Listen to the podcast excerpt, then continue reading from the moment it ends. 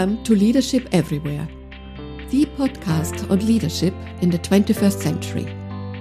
To ask questions and search for answers is a central aspect of our humanity. This is a creative act.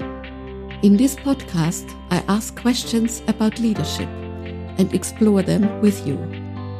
By asking questions, I want to stimulate your imagination and create new images of leadership.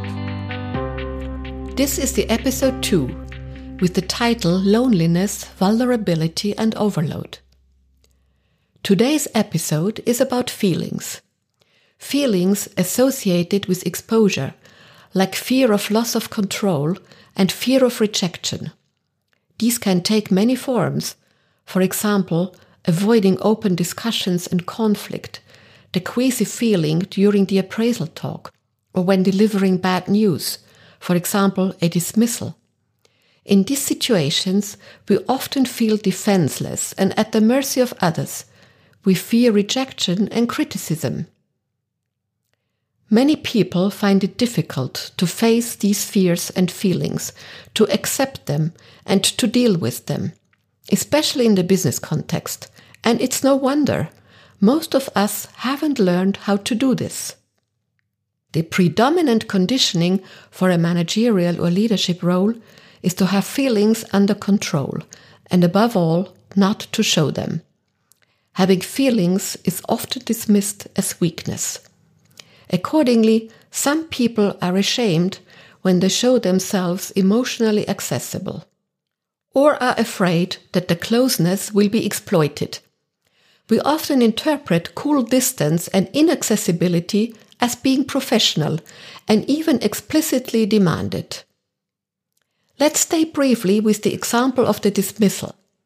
Have you ever had to fire somebody? How do you do that? Usually, instructions are provided by the Human Resources Department to ensure that the dismissal is legally sound. Rarely do you get instructions on how to deal with it as a person. Often there is not even a conversation with the person being dismissed. There is a soberly formulated letter or even just an email. But what about the feelings of that person? They may have been with the company for a long time. What about your own feelings? I don't know anybody who likes to fire somebody. But you're usually left alone with your feelings. Feelings like fear, powerlessness, sadness, anger are not pleasant. We try to protect ourselves by getting a thick skin, an armor. Armor cannot be penetrated. It ensures that you cannot be touched. As a result, leaders with armor often pay the price of loneliness, emotional exhaustion, and overload. As always, this podcast is about questioning. My first question is In order to rise up the ranks, do you have to armor yourself against feelings? Is the role model to follow the tough manager who pushes his way through? What is your opinion? I would like to enter into this question with a quote from Michael Meade, the great mythologist and storyteller. The old Irish had a saying you don't give a man a gun until you teach him to dance. In other words, it takes a different kind of learning before you can really entrust someone with social power and powerful things like weapons. If a person does not know the wounds of their own soul, they cannot only deny their own pain, but also be unimpressed by the suffering of others. More than that, they will tend to lay their wounds on others. According to the old culture creating idea, in order to be able to carry weapons properly, a person must first be disarmed. That means they must be vulnerable and connected with something meaningful and life promoting. I can't think of any better guide to leadership responsibility. What happened to the old words of wisdom? Why don't we find them in the management books? The question is what else do we need besides power, prestige, and money to be well? can we be well without being connected, without the feeling of purpose and belonging? Many managers feel lonely. Who can they actually talk to? To whom can they open up? Most of the managers I have dealt with want to be accessible and human. The big question is how much closeness and how much distance is good? I often get the question when I have private contact with an employee, for example, having a drink or going to the gym together, do I not lose authority? Can I talk about things that touch me, or is that chumming up? Can being compassionate not make me vulnerable for manipulation and plunge me into conflicts of interest? What if an employee wants favors because of the friendly interaction? It can be difficult to keep your stance with someone close to you. Yes, of course, leaders who are empathetic and show themselves also risk to be manipulated or to be disappointed. As a counter strategy, you may well prefer to put on your armor in order to protect your vulnerability. Next question Is this the only possible strategy to deal with vulnerability? Or should we perhaps learn again to dance, like the old Irish said? One of the best known researchers on the subject of vulnerability is the American Brene Brown. She has been researching the topics of vulnerability and shame for more than 20 years. Her approach is a scientific one. She makes feelings and the composition of feelings measurable. One of her significant research findings is that the extent to which we try to protect ourselves against vulnerability is a measure of our fear. To be infallible and invulnerable is unrealistic in human life. It's a waste of time to try it. It's not about knowing only victory or defeat, but to understand the necessity of both. Well, now we all can think of someone who does not know that. If we apply Brene's findings to leadership, then it is above all about committing yourself to a cause that is worthwhile, to stand up for something and risk that you may fail. Even more, knowing that eventually you will fail. You can also say it in this way sometimes you win, sometimes you learn.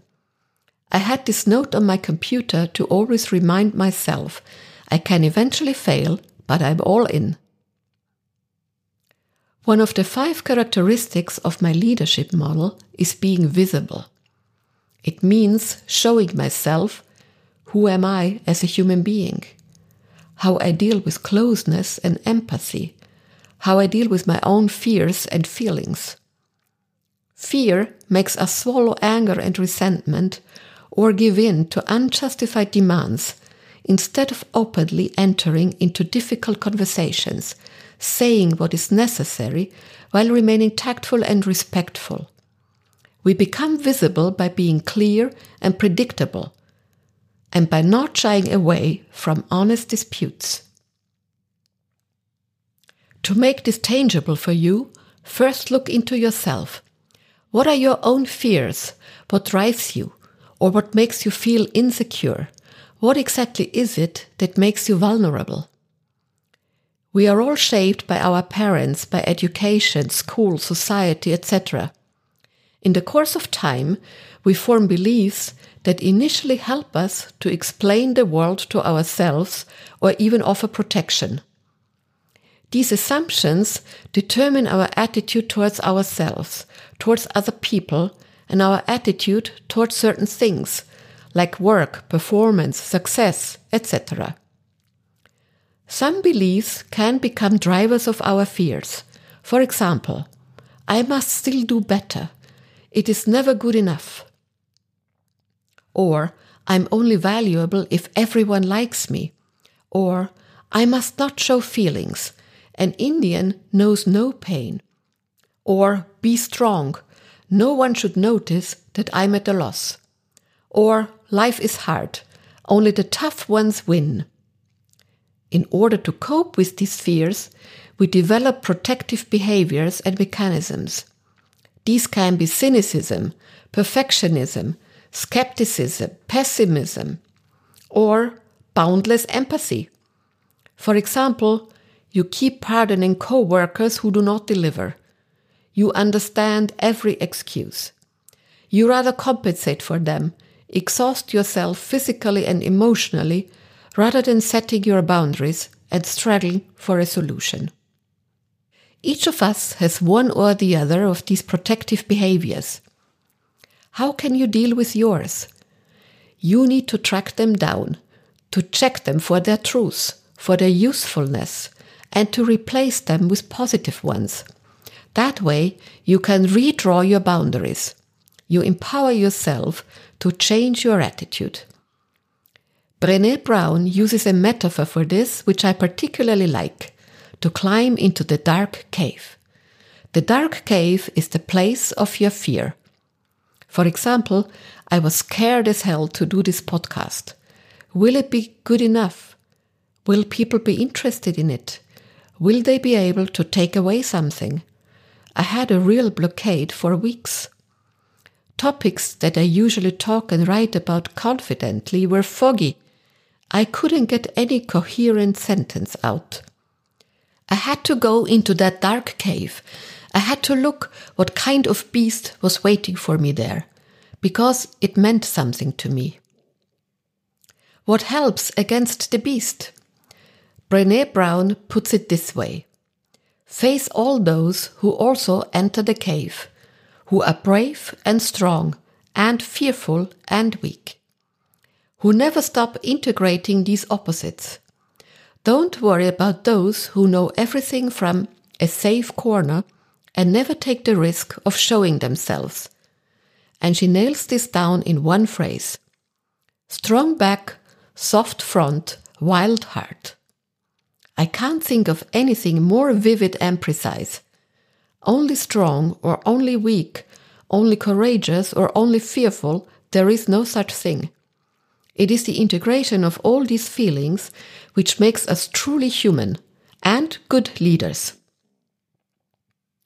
The last question for today. What can you do to become a strong back, soft front, and wild heart leader?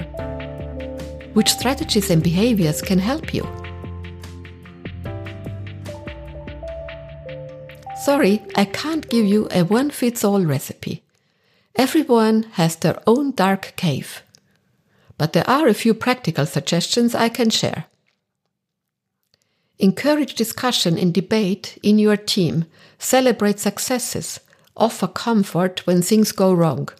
Accept it when employees also give you comfort. Do not be afraid to ask others for help. Ask notorious critics and pessimists to bring in constructive proposals. Get used to seeing the glass half full instead of half empty. All of this can help to reduce fears of criticism and failure and allow for critical, honest conversations. And what about strong back, soft front, wild heart as a theme for the next retreat? Let's come to the conclusion of today's episode. Vulnerability is a catalyst for courage, compassion, and solidarity. You can't dance with your armor on. You can be empathetic and vulnerable as well as brave and determined. You are the one to give yourself permission to be both. You will hear from me again in two weeks. The next episode is about language in business. How does language impact leadership and inclusion? What does language and body language have to do with respect or discrimination? I'm looking forward to your suggestions, feedback, objections, and questions. You will find further information and my contact details in the show notes. My articles, blog posts, and tips can be found on my website www.abado-coaching.com. And as always, a little bonbon on the way.